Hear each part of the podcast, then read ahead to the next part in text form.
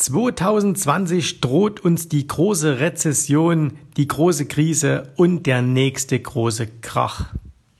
Das ist zumindest das, was man momentan überall hört, überall lesen kann. Und immer wenn ich so etwas, ja, vielerorts vernehme, dann werde ich ein wenig kritisch. Und deswegen wollen wir uns heute mal hier in dieser Podcast-Folge äh, mit dem Thema beschäftigen. Schön, dass du wieder dabei bist. Mein Name ist Jens Rabe und hier in diesem Podcast geht es um die Themen Börse, Investment, Unternehmertum. Und ähm, bleib einfach dran, wenn dich das Thema interessiert und wenn du mal eine andere Sicht auf die Dinge haben möchtest. Das kriegst du nämlich jetzt hier in dieser Folge.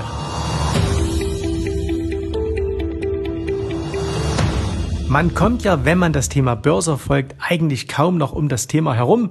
Äh, 2020, das scheint eine ausgemachte Sache zu sein dass also da die nächste große Krise droht. Und ähm, ich habe jetzt äh, extra nochmal hier in Vorbereitung dieser Podcast-Folge, habe ich extra mal noch eins gemacht. Und zwar, ich habe einfach mal bei Google eingegeben, ähm, Krise 2020 und da erscheinen 21,2 Millionen Ergebnisse nur zu diesem speziellen Thema. Wenn man auf YouTube geht und gibt auch da einfach mal in die Suche ein Krise 2020, auch da erscheinen unglaublich viele ähm, Videos dazu, teilweise schon vor zwei, drei ähm, Monaten veröffentlicht, vor einem Jahr, manche aber auch relativ tagaktuell. Und was mir eben sehr, sehr auffällt, dass auch immer mehr Menschen sich zu diesem Thema äußern, die naja, ich will es jetzt mal so ausdrücken, bei denen das Thema Börse, bei denen das Thema Wirtschaft jetzt nicht zwingend ihre Kernkompetenz ist.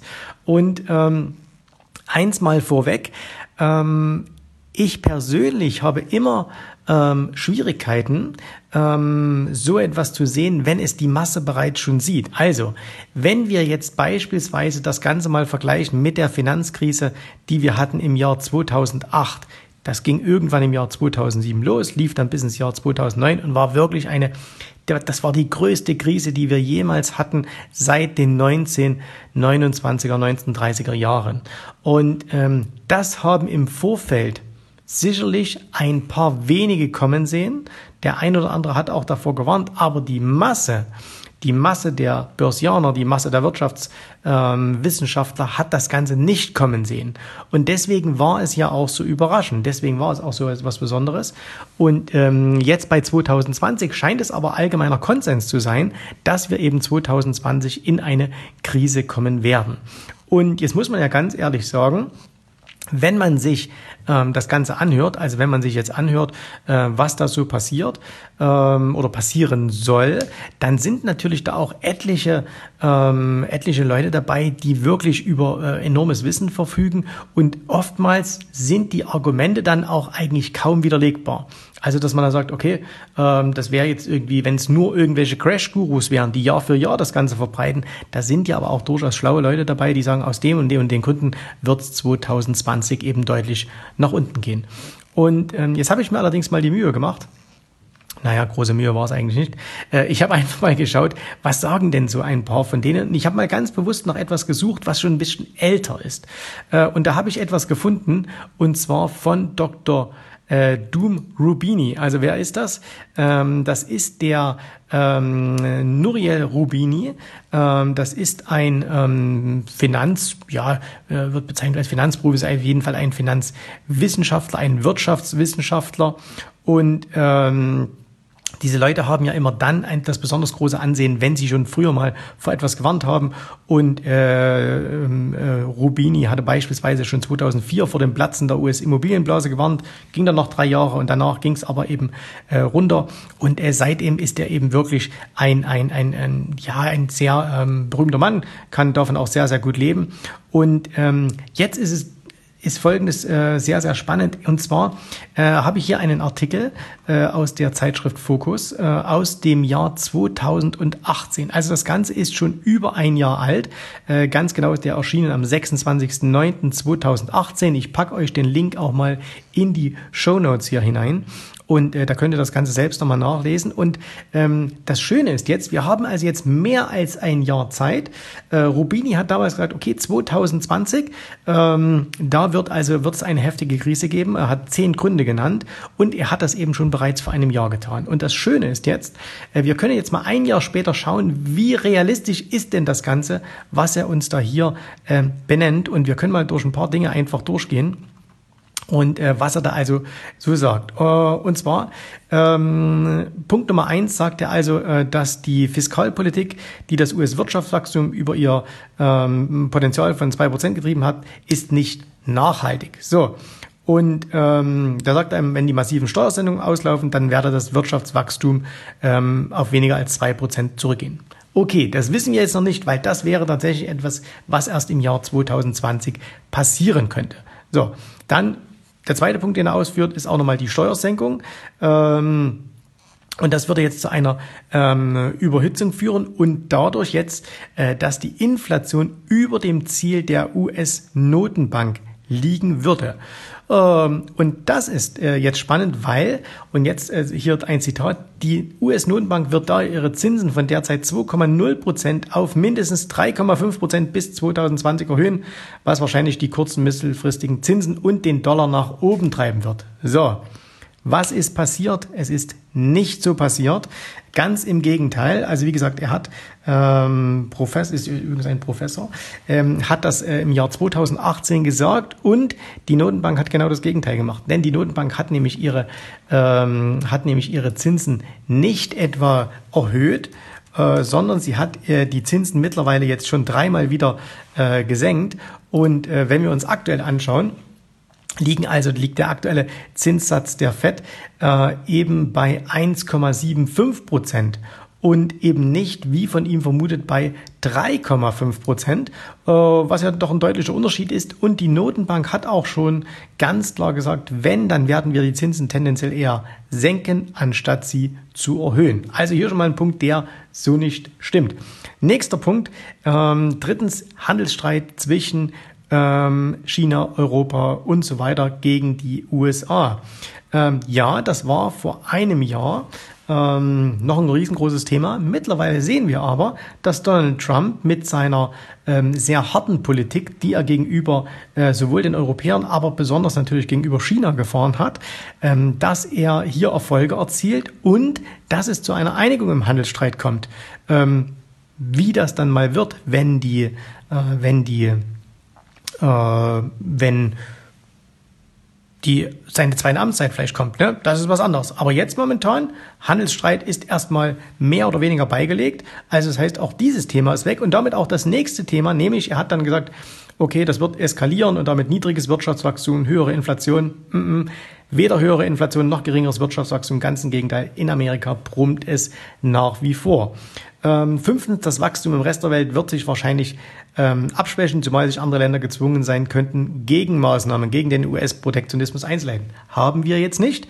Ähm, Wirtschaftswachstum in Teilen der Welt ist geringer geworden, in anderen Teilen läuft es noch sehr, sehr gut, aber dieses, äh, dass man also gegen den US-Protektionismus eingehen oder äh, etwas machen muss, ist ja erstmal nicht, weil man sich eben im Wirtschaftskrieg einigt. So, dann nächster Punkt. Punkt 6 sagt er, oder hat gesagt, ähm, auch Europa wird ein schwächeres Wirtschaftswachstum erleben wegen der Verschärfung der Geldpolitik und Friktionen im Handel.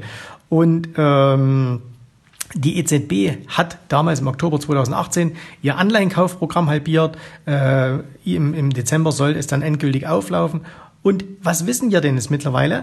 Mit unserer neuen EZB-Präsidentin Frau Lagarde aus Frankreich werden wir eine extrem lockere Geldpolitik auch in, in Europa weiterhin sehen. Das heißt also, ähm, dass die EZB hier nicht mehr zur Verfügung stehen würde, ähm, so wie es ähm, Professor Rubini hier äh, voraussagt.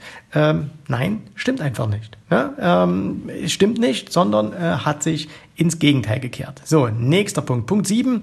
Ähm, am äh, US- und weltweiten Aktienmarkt gibt es Blasen. Das Kursgewinnverhältnis in den USA ist historisch hoch, bla bla bla.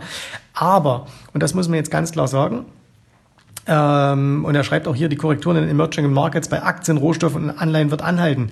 Nein, wird sie eben nicht. Ne? Also wir sehen das ganz deutlich. Äh, bei Rohstoffen ging es nicht weiter runter. Aktien, wir haben gerade Allzeithochs. Also da ist das nicht äh, gekommen. Auch die Aktien gerade der Emerging Markets ähm, äh, sind, sind zuletzt sehr, sehr gut gelaufen. Also auch hier ähm, stimmt seine Voraussage wieder mal nicht. Und ähm, hier sagt er eben auch, beispielsweise Aktien sind hoch bewertet. Wenn man es am KGV festmacht, vielleicht im Verhältnis zu Anleihen ähm, sind Aktien spottbillig.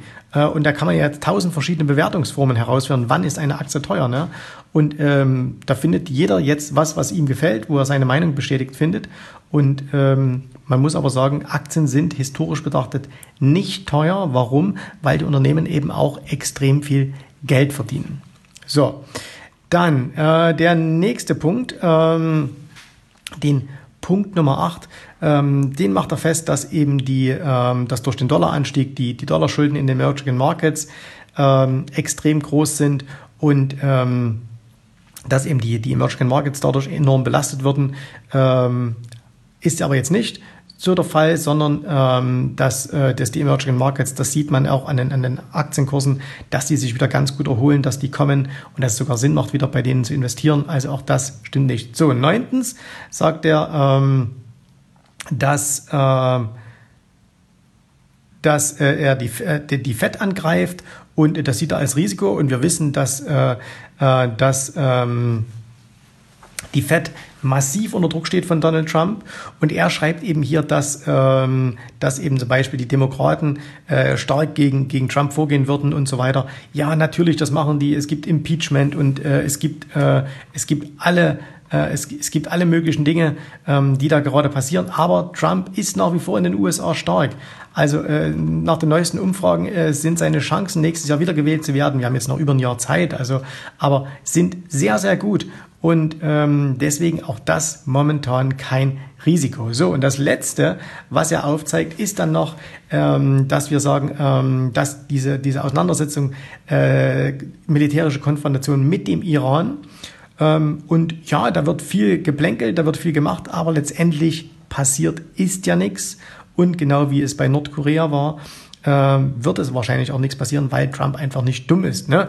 Den muss man jetzt nicht mögen, aber so dumm ist er ja dann auch nicht. Und der Ölpreis ist eben auch nicht, wie hier angekündigt, hochgeschossen. So, und wenn wir das mal zusammenfassen, da sehen wir, dass ein wirklich hochgebildeter äh, Professor, äh, der mit Sicherheit viel mehr Wissen, zumindest theoretisches Wissen über die Wirtschaft hat als wir, ähm, komplett falsch liegt mit seinen Voraussagen. Das heißt, kann es zu einer Krise 2020 kommen? Ja, schon, aber doch nicht mit dem, was er hier sagt, weil es einfach ganz, ganz andere ähm, Dinge sind, die momentan äh, passieren in der Welt, als das, was eben Professor Rubini und mit ihm viele, viele, viele, viele andere vorausgesagt haben. So, wie sollten wir uns jetzt verhalten? Sollten wir also jetzt sagen, okay, die Krise kommt nicht?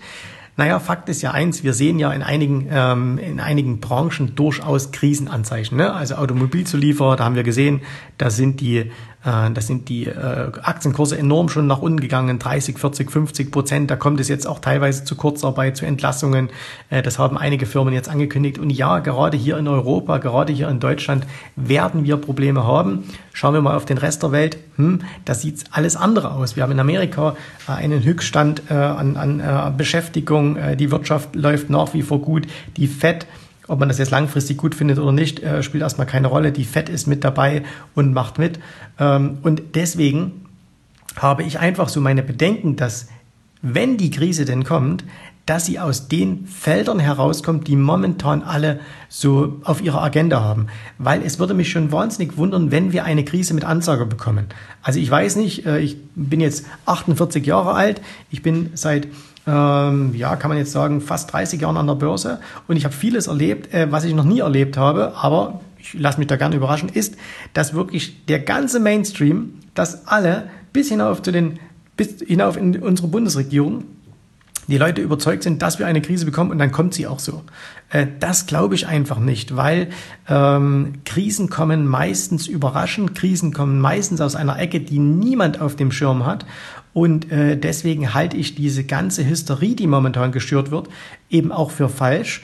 Ähm, man sollte sich mal ähm, eher beschäftigen, was wirklich in der Welt passiert, was wirklich in der Wirtschaft passiert, ähm, warum wir vielleicht auch andere Dinge haben und ähm, als das, das früher war, und nein, heute ist alles anders, äh, das äh, möchte ich damit nicht sagen, ganz im Gegenteil, es ist immer noch so wie früher. Aber es gilt eben auch noch der alte Satz wie früher, dass wenn alle etwas erwarten, tritt es wahrscheinlich nicht ein und dass Angst in der Regel nicht die Ankündigung eines Hochpunktes ist. Ne? Normalerweise, wir haben Allzeithochs, müssten die Märkte eigentlich hier in voller Euphorie dastehen. Das passiert momentan aber gerade nicht. Und ähm, schon aus dem Grund glaube ich noch nicht so recht daran, dass wir einfach so 2020 brutal einbrechen werden. Wie gesagt, möglich ist alles.